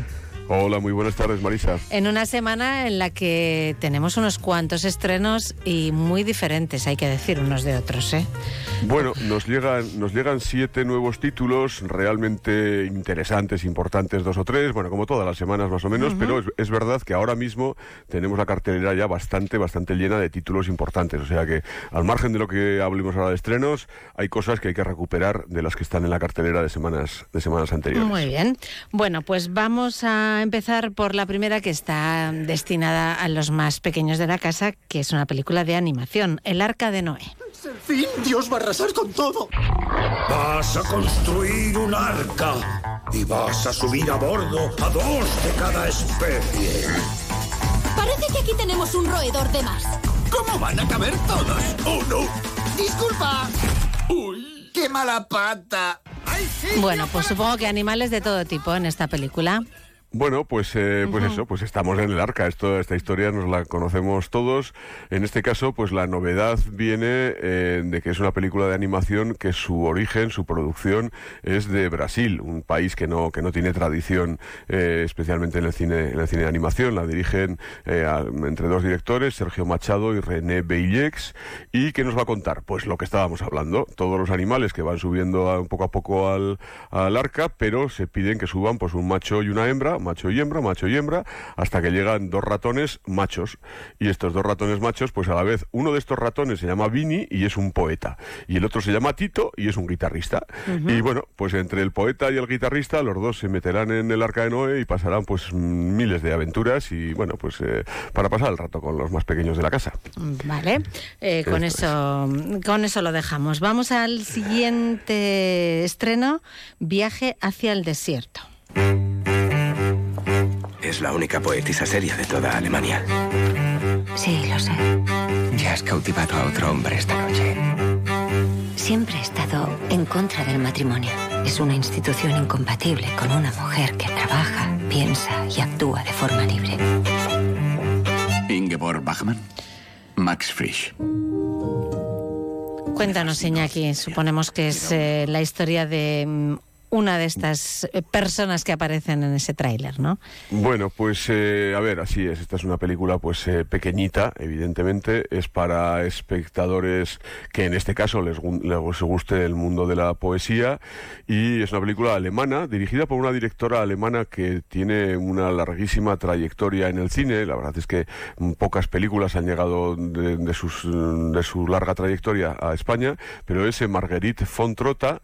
Y eh, en este caso, pues esta película que nos, eh, que nos cuenta nos va a situar en la vida de una poetisa no alemana, aunque vivió en Alemania. La poetisa era Ingeborg Bachmann, que era eh, nacida en, en Austria en el año 1926 y luego fallecida en Roma en, en 1973. Pero se pasó prácticamente pues toda la vida en, en- Alemania y a partir de ahí pues lo que cuenta es un poco pues la historia, su historia vital personal y la historia de su obra y eh, cómo tuvo que pelear y contra los eh, dramaturgos y poetas que en aquel momento pues eran todos todos hombres y a la vez pues entre todo eso pues se enamora del dramaturgo eh, Max Fritz y la historia de amor que haya por detrás. Evidentemente, por lo que estamos diciendo, para quien conozca medianamente la obra de esta poetisa o le pueda interesar estos temas. Ujú. Muy bien, Eh, pasamos al tercer estreno de la semana, una película que nos llega desde Li- Lituania, que no es algo muy habitual, y que se titula Slow. Hola. Dovidas. Elena, Encantado. igualmente. ¿Sabes qué es raro? No te pareces a nadie. Soy asexual.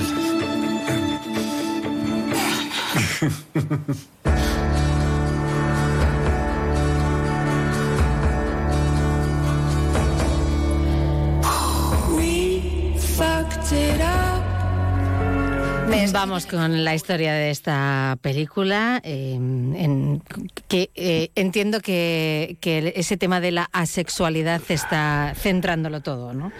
Eh, exactamente. Bueno, lo primero que nos encontramos, como bien dices, es con una película eh, extraña por la nacionalidad. Estamos hablando de, Lituania, que es un país que no, tiene, que no tiene prácticamente eh, producción cinematográfica. A la vez, esta ha sido la película seleccionada por Lituania para mandarla a esa preselección de los Oscars. Luego, al final, esto se quedará fuera, pero, pero bueno, ha, ido por ahí. Y a la vez, también, pues viene avalada porque esta peli de Slow en el pasado Festival de Sundance ganaba el premio a la mejor dirección. O sea que, bueno, en este aspecto, pues puede ser una película interesante.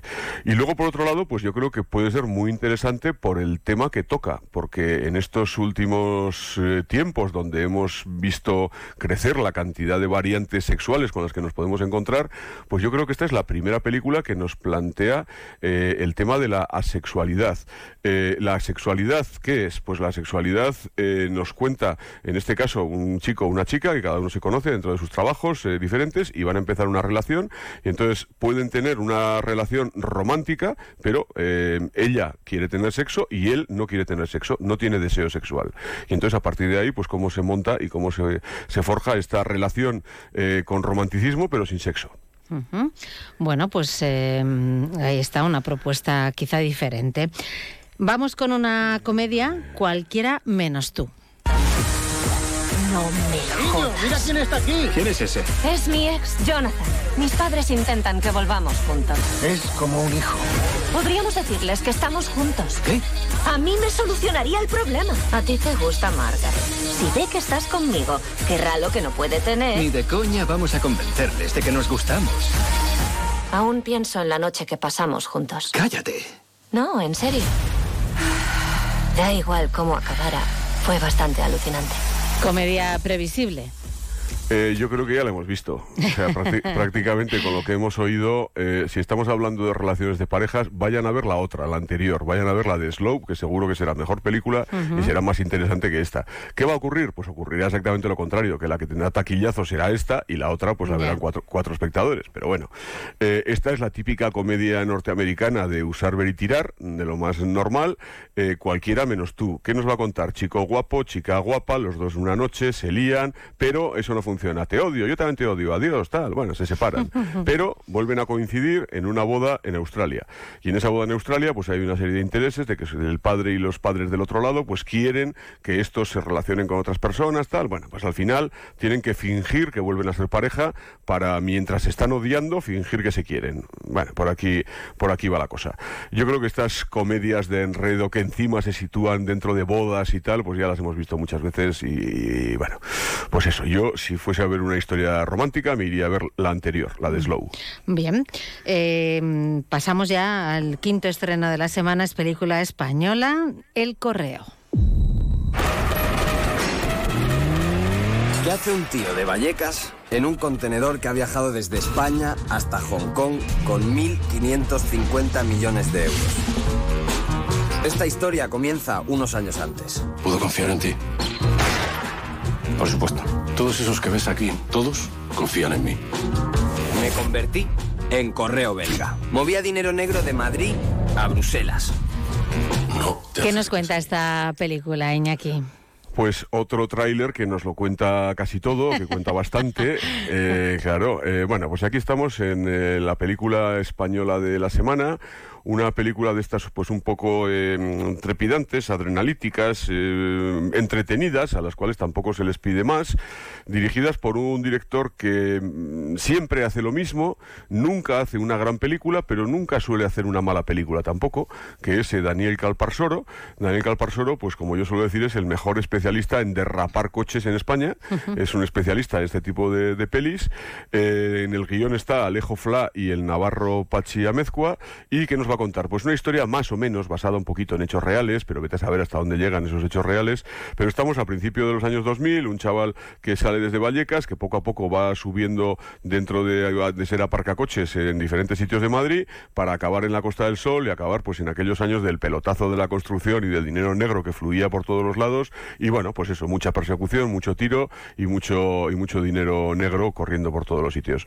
¿Quién está de protagonista? Aaron Piper y María Pedraza, que es un poco la pareja de jóvenes para arrastrar a los espectadores jóvenes al cine, eh, y esto será lo que tire de los 15, 20 añeros, y luego por detrás, pues quién va a estar, los que siempre tienen que estar en una peli de estas, que son Luis Ah. Tosar y, y Luis Zaera, como siempre tienen que estar en algún papelito secundario, pues ahí los tenemos. Bueno, Claro, eso es atractivo, atractivo seguro. ¿eh? película entretenida de blanqueo de dinero y este tipo de cosas. Ujú, muy bien.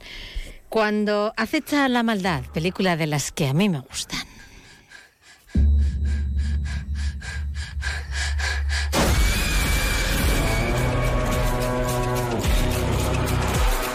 Hay un embichado en el pueblo. Estás asustando a mi familia. ¡Lo vi con mis propios ojos! ¡Estuve con él! Esto va a ser un infierno.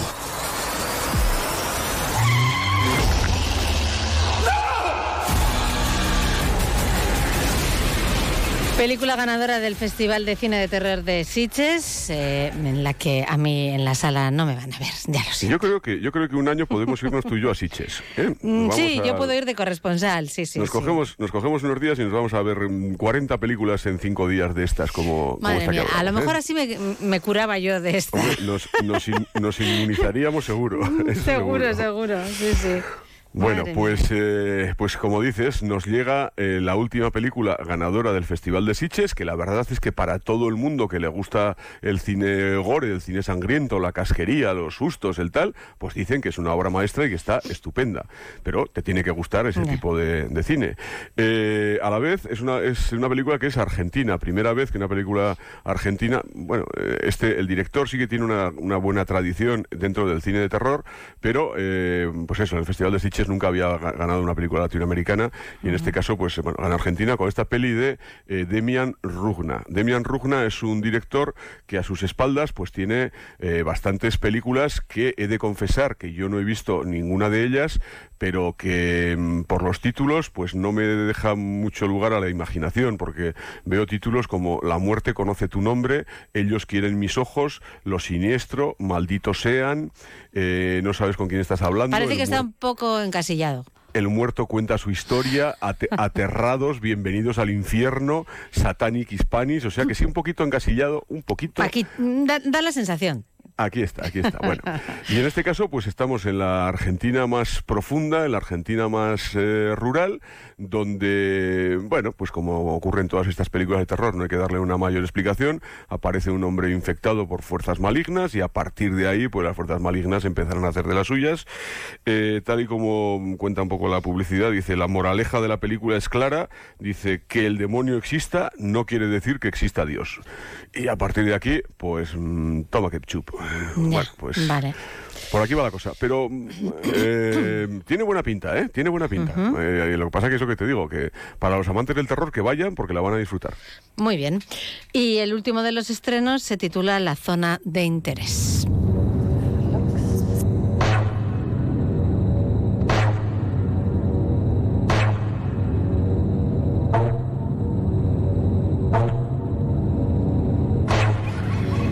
Es un tráiler en el que no hay palabras, así que podemos hablar ya de esta película que también casi podemos decir que es terrorífica, pero en otro sentido, ¿no?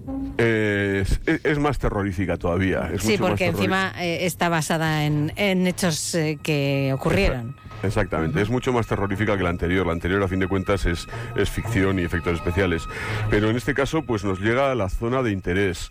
Eh, la zona de interés es una película dirigida por el británico Jonathan Glazer que es una adaptación de una novela que se llamaba con el mismo título, una adaptación de, esta novela de un tal Mer- eh, Martin Amist, y que lo que nos va a contar es mm, otra vez el campo de, de el campo de, de exterminio de Auschwitz en la Segunda Guerra Mundial, que lo hemos visto ya en muchas películas, y, pero en este caso de, de un modo diferente y bastante terrorífico. Y te digo esto porque yo, yo la vi en el, en el Festival de San Sebastián Sí. y la verdad es que me sorprendió Es mucho. Bastante inquietante, ¿no? Porque, porque, eh, estamos hablando del campo de exterminio de Auschwitz, pero en ningún momento entramos en Auschwitz. Nos quedamos en las puertas.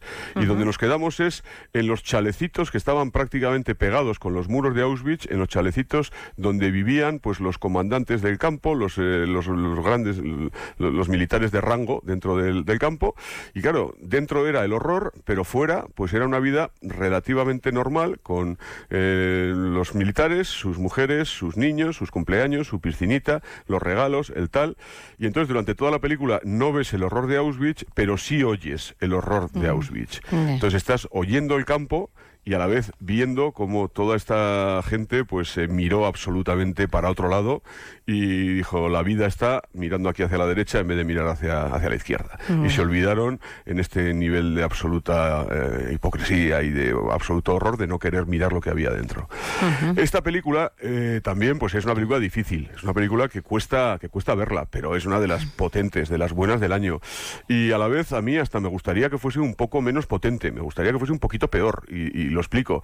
Porque yo creo, yo creo que contra esta película, contra la zona de intereses, contra la que nos vamos a jugar el Oscar eh, en la categoría de película internacional en la Sociedad de la Nieve. Ah, sí. Y entonces me Va dirás, a ser la principal rival. Eh, sí, entonces me dirás, eh, a ver, pero si la Sociedad de la Nieve todavía no está nominada. No, pero las nominaciones van a salir el martes que viene. Yo doy, doy por sentado que el martes que viene estas dos películas van a estar ahí. Eh, entonces, esta probablemente sea la máxima rival de la Sociedad de la Nieve. Que a la vez esta peli, La Zona de Interés, está protagonizada por la misma actriz de Anatomía de una Caída. Que Anatomía de una Caída es la película francesa que lo está ganando todo, pero que no va a estar en los Oscars. Pero la actriz es la misma, es Sandra Huller en las dos, en las dos pelis. Vale. Pero bueno, pues como digo, eh, La Zona de Interés es uno de, los, de las pelis más interesantes del año y, de las, y evidentemente de las más duras. Eh, hemos tenido premios también estos días, ¿no? Y nominaciones. eh, tenemos también las de, como decías, de los Oscars el martes. El viernes que viene no tendremos programa. O sea, tendremos programa, pero no hablaremos de cine porque estaremos en Fitur, como ya hemos comentado. Así que hay todavía cosas de las que hablar, ¿no? Bueno, pues es- estamos en el medio de, de la temporada de, premios, entregándose unos y anunciándose los últimos importantes. Entonces, en eh, el pasado fin de semana se anunciaban los premios de los de los Critics, la Asociación de Críticos Norteamericanos y tal. Y entonces, pues aquí también, pues hay, bueno, la, la pelea está entre las pelis que ya hemos hablado varias veces, pero pues eh, otra vez la que se hacía con la mayoría de premios era Oppenheimer. Eh, Oppenheimer se llevaba ocho, ocho de los premios, eh, Barbie se llevaba seis. Lo que pasa que Barbie pues salía un poco derrotada porque había sido la más nominada de todas en la historia de los premios. Le habían nominado 19 candidaturas. Bueno, al final se ha llevado seis y además de las de las un poco pobrecitas, ¿no? Eh, en el fondo, los ganadores de esos critics fueron por un lado Oppenheimer y por el otro lado la película de los que se quedan, la película de Alexander Payne que se hacía con los tres premios de interpretación, eh, actor principal, actriz secundaria y, a- y actor joven revelación.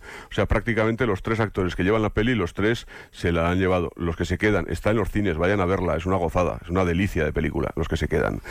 Eh, y bueno, pues ahí, hasta ahí lo que teníamos de la parte de los de los eh, premios de los critics.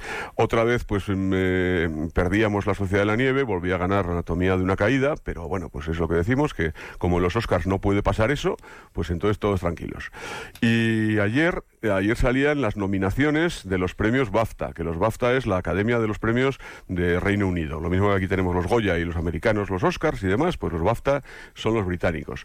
Eh, y aquí las cinco películas seleccionadas pues son Anatomía de una caída, eh, Los que se quedan, Los asesinos de la luna, Oppenheimer y Pobres criaturas, que Pobres criaturas es la última que nos falta por llegar a las carteleras, que llega el próximo viernes. Próximo viernes. Y que Pobres Criaturas, pues es la película por la que Emma Stone está ganando todos los premios de interpretación también, dirigida por el griego Yorgos Lántimos, y a la vez, pues debe de ser una reinvención del mito de Frankenstein en una especie de versión de mujer eh, empoderada, pero que a la vez no le acaba de, de funcionar bien la reconstrucción. Debe ser una comedia fantástica de ciencia ficción, una mezcla de mil cosas, que ganó el pasado Festival de Venecia y es pues casi casi lo último, eh, bueno, lo más grande que queda por llegar en la temporada, que esto llegará el viernes que viene y también pues este próximo martes cuando estemos con las nominaciones al Oscar, seguro que Pobres Criaturas pues también, también estará. También estará por ahí, ¿no? Y Y, por último, y por último decir, si me dejas, que eh, la Sociedad de la Nieve está siendo un exitazo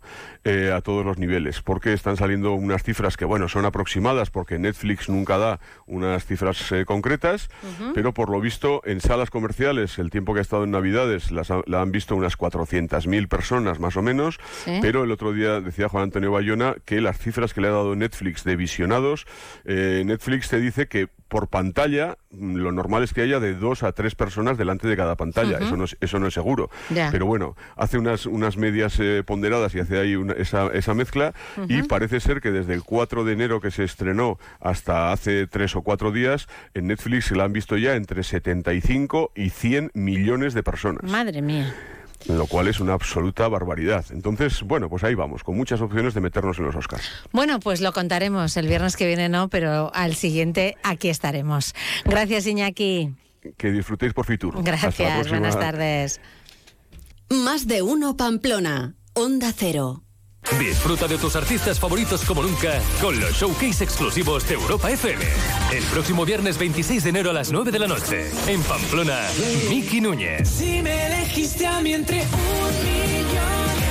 Disfruta de un directo único para sus fans más incondicionales en la Sala Canalla. Si eres cliente del programa Jovenín de Caja Rural de Navarra, puedes solicitar tu invitación en la web entradascajarural.com. Miki Núñez, más cerca que nunca con Europa FM. Patrocina Jovenín de Caja Rural de Navarra. Colaboran Span Sport y Tarot Huarte, Sofás Fama Living Pamplona y Papelería Plotter. Y así llegamos al momento de escuchar el punto final hoy de Roberto Cámara, director de Navarra Televisión. ¿Qué tal, Marisa? ¿No te parece increíble que hayamos tardado tanto en sacar la palabra disminuido del texto de la Constitución? Desde que se propuso en 2018, la burocracia y los desacuerdos parlamentarios son los responsables de que aún estemos así. Ahora, lo que es increíble es que haya partidos que voten en contra de estos cambios, que voten en contra de la evolución, como ha sido el caso de Vox. Pero mira, no me parece increíble porque la propia sociedad es la que aún no ha desterrado estos términos de nuestro vocabulario, porque además es que se emplean como insulto, disminuido, subnormal, deficiente. El día que abandonemos ese señalamiento, no habrá burocracia que complique aún más las cosas porque ya no será necesario. Ahora de lo que se trata es de que este cambio lleve de la mano un compromiso por parte de las instituciones para impulsar la plena autonomía y la inclusión social la de las personas con discapacidad o personas con capacidades distintas, como me gusta decir a mí. No sea que nos pongamos a mirar fijamente las capacidades de quienes nos rodean o las nuestras propias y nos llevemos alguna sorpresa. Buen fin de semana. Gracias Roberto, igualmente. Buen fin de semana para ti y para todos los que están ahí al otro lado de la radio escuchándonos durante toda la semana. Llegamos al momento final, les mandamos un saludo de Javier Gorosqueta que ha estado en el control, de quien les habla y les deseamos un estupendo fin de semana. Abríguense, el lunes nos encontramos a las 12 y 20 aquí en Más de Uno Pamplona. Adiós.